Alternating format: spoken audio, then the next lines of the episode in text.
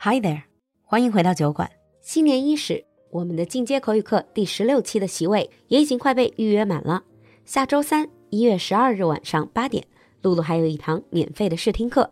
如果你对酒馆课程感兴趣，那就赶快联系小助手来咨询和试听吧。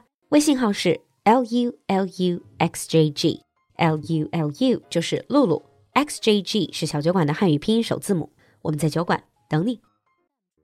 Hi everyone and welcome back to Britain under the microscope. 欢迎回来，闲话英伦。Hello, Alan. Hi, Lulu. Hi, everyone. So, today, what would you like to talk about? You know what? In one of the previous episodes, we have already established that Alan, you're a very forgetful person. Yes. you were saying that you're going senile. You're kind of getting old. I d- hang on, hang on. I didn't say I was getting old. I, I just said I for- often forget things. But the thing is, it's it's very funny. I've known Alan for years. A lot of our friends would agree with me when I say that Alan is an old soul. Yes, uh, I, I do know that some of our fans mentioned that they think I'm in my 50s or in my 60s. Uh, actually, I'm not. Uh, I'm not. in- I should say. 对于没有见过安澜的小伙伴们，我来说一下，就是居然有我们的粉丝见到安澜之后说：“哎，我一直都以为你是一个有地中海发型的大叔，但其实安澜是一个年轻的帅哥哈。” But but but that doesn't mean he's not old inside. Mm, y- okay, yeah. I would say I am quite old inside. so your mannerism. So I thought it'd be an interesting thing that if we talk about old person English. Okay. First of all, there is such a thing, right? There are certain words you would use and people would think, you sound like my grandpa. Yeah, that's it. It's probably the same in Chinese as well. There's True. there's certain expressions that as soon as you say them, it makes you sound much, much, much older. So let's talk about those. So maybe you can avoid those unless you want to sound like an old person, which is fine. Yeah, absolutely. There's no ageism here. yeah, there's nothing wrong with sounding like an old person. Wise. So let's get into it. Well, I think first of all, let's start with the ultimate old person phrase. Back in my day. Oh, wow. Of course. Back in my day. Yeah. Sort of back in my day, things were a lot cheaper. It was easier to do this. It was n- not as difficult to do that. kind of reminiscing about the past and saying Yeah. how how awful things are today. Yeah. You can say back in the day or back in my day or those were the days. Those were the days. Mm. Back in my day, kids used to be respectful to their elders. Kids today. Oh, another one. Kids today. 哎，如今的年轻人啊。Oh no. I think I say that sometimes. oh no. Yeah, so I think sometimes it does creep up on you. All of a sudden, you just say kids today. Yeah, the other day, um, some teenagers were like sort of shouting very loudly in public place and like having fun, sharing something they watch on Douyin. And I was just thinking, kids today. And then I immediately thought to myself, oh no. Yeah. Dangerous sign. Dangerous know. sign. I know. But they might also say things like, when I was your age. Yeah. when I was your age or when I was young. Well, actually, talking about kids, you could also say a, another really old expression ankle biter. Ankle 是脚踝. Yeah. What does ankle biter mean? Uh, ankle biter is a bit of a negative term for very young children. Well, they bite your ankles. They're almost like small little dogs, like yappy dogs. I see. So these are older people who really don't like kids. Yes, Yeah. These ankle biters. Yeah. You normally would shout it when you're trying to get kids off your lawn or your front garden. Ah, I see. Becoming one of those uh, older people sit on the front porch and shouting at the kids. Hmm. What's the next? Mark my words. Mark my words. I- It's a bit like I'm telling you the truth about life.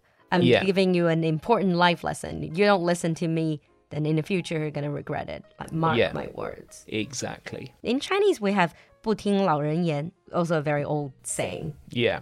and mark my words. Okay. Okay. I think we're mostly talking about like sort of angry old person English here, really. so we could also say uh, two more words Okay. faff, Faff.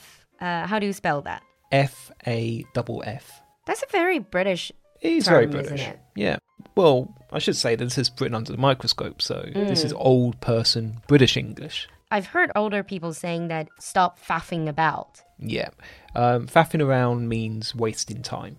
Oh, so it's just like lazing around. Yeah. Uh, Or you can say, oh, it's all a bit of a faff, which means it's all a bit messy. It's all.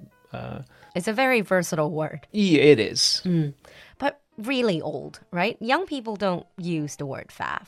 Um, well, some sometimes I've said that once or twice without thinking. Okay. Um, there's also another word as well, palaver. I've never heard of this. Well, that's because it's very, very old. Palava sounds like a dessert. Well, it, palaver is it's a lot of hassle. It's uh, a lot of nuisance. I've heard of kerfuffle. Yeah, kerfuffle is very similar to palaver. You know what? I love collecting interesting sounding words, and I found that in British slang, you have a lot more of those weird sounding words than uh, in American slang, I think.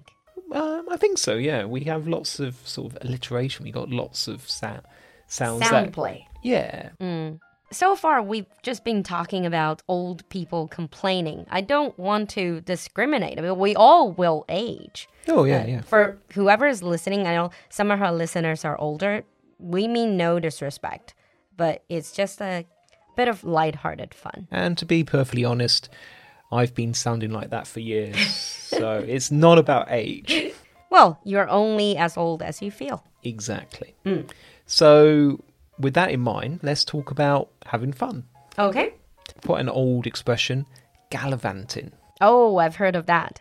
Gallivanting means just going around partying. Yeah, having some light-hearted fun. You know, oh, I can't believe he's gone out gallivanting again tonight. So you've gone out and gallivant. It sounds like old couple having um, kind of like a joke with each other. Yeah. Maybe not even older couple. But also, parents might say it's their children as well. Ah, so you're just gallivanting all over town. Yeah. Hmm. Also, I would say the early bird special. Early bird special. I only know that in sales, right? In in sort of sales marketing, 叫早鸟优惠价. But what do you mean by early bird special? How is that related to older people? Well, it's a it's a common stereotype, really, Hmm. uh, that older people tend to eat a lot earlier. Oh, so it's about food. It's It's about, food. It's about um, restaurants around five or six o'clock. They have Ah. an early bird special, so it's slightly discounted food. Oh, uh, for just for older customers. but just before the main dinner, which is normally at um, s- Eight, maybe yeah, eight. seven or eight or so. Mm, so early bird special in this sense is about restaurants serving food earlier. Yeah, and als- also for me as well.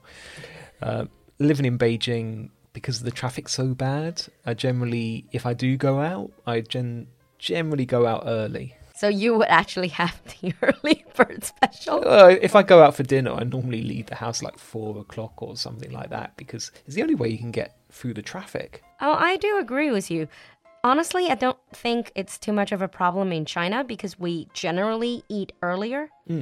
A lot of Chinese people would eat dinner at six, and nobody would think twice about that. Well, yeah, it's the same in the UK. Six, seven, eight is is not that uncommon. I think if you go to Spain or Italy, Which reminds me, last time Alan, me, we were meeting up with some Italian friends. When we asked them, when do you want to meet for dinner? And they said, how about nine? And I just remember seeing Alan's face. yeah, I that's was in, like, what? yeah, nine is a little bit too late for me to to have dinner. Okay, so early bird special. Any other things? Um, you might say have a chin wag. Yeah, it's a very old British English expression. It just means have a chat. Mm. Literally, you're wagging your chin. You're moving your chin. Mm, so just having a chat. yeah, So far, so good. focusing on maybe the last expression for this episode, I think it might be suitable to say, I'm just going to rest my eyes for a minute. I'm just going to rest my eyes for a minute, and then the next minute they go. Yeah. Rest my eyes literally means have a nap, Yeah. have a very short sleep. yeah, that happens to me a lot. I'm not saying anything. Yeah. Originally, this was supposed to be a, an episode for me to make fun of Alan, but I think I ended up checking a lot of the boxes. Mm, a- anyhow, I think apart from saying kids today, recently I've also picked up knitting and crocheting. 我最近开始钩织 Oh. 那个打毛衣了。 Yes, I, I really can't say anything about that. It, it, that is considered a very old person hobby. no, Oh, isn't I it? don't know. It's, it's now seen as a bit hip, I would say. Yeah, it is. Well, it's probably getting more hip now. All right. But whatever we said about old people language, just remember those are just the stereotypes. We, again, there's no disrespect for anyone who is uh, physically older. What matters is how you feel inside. Exactly. So, online, if you feel like you're 70 year old, be a 70 year old. No problem. Thank you. Okay, so how do you feel inside? What is your mental age? Does it match your biological age? Leave us a comment in the comment section. We'll see you next time. Bye. Bye.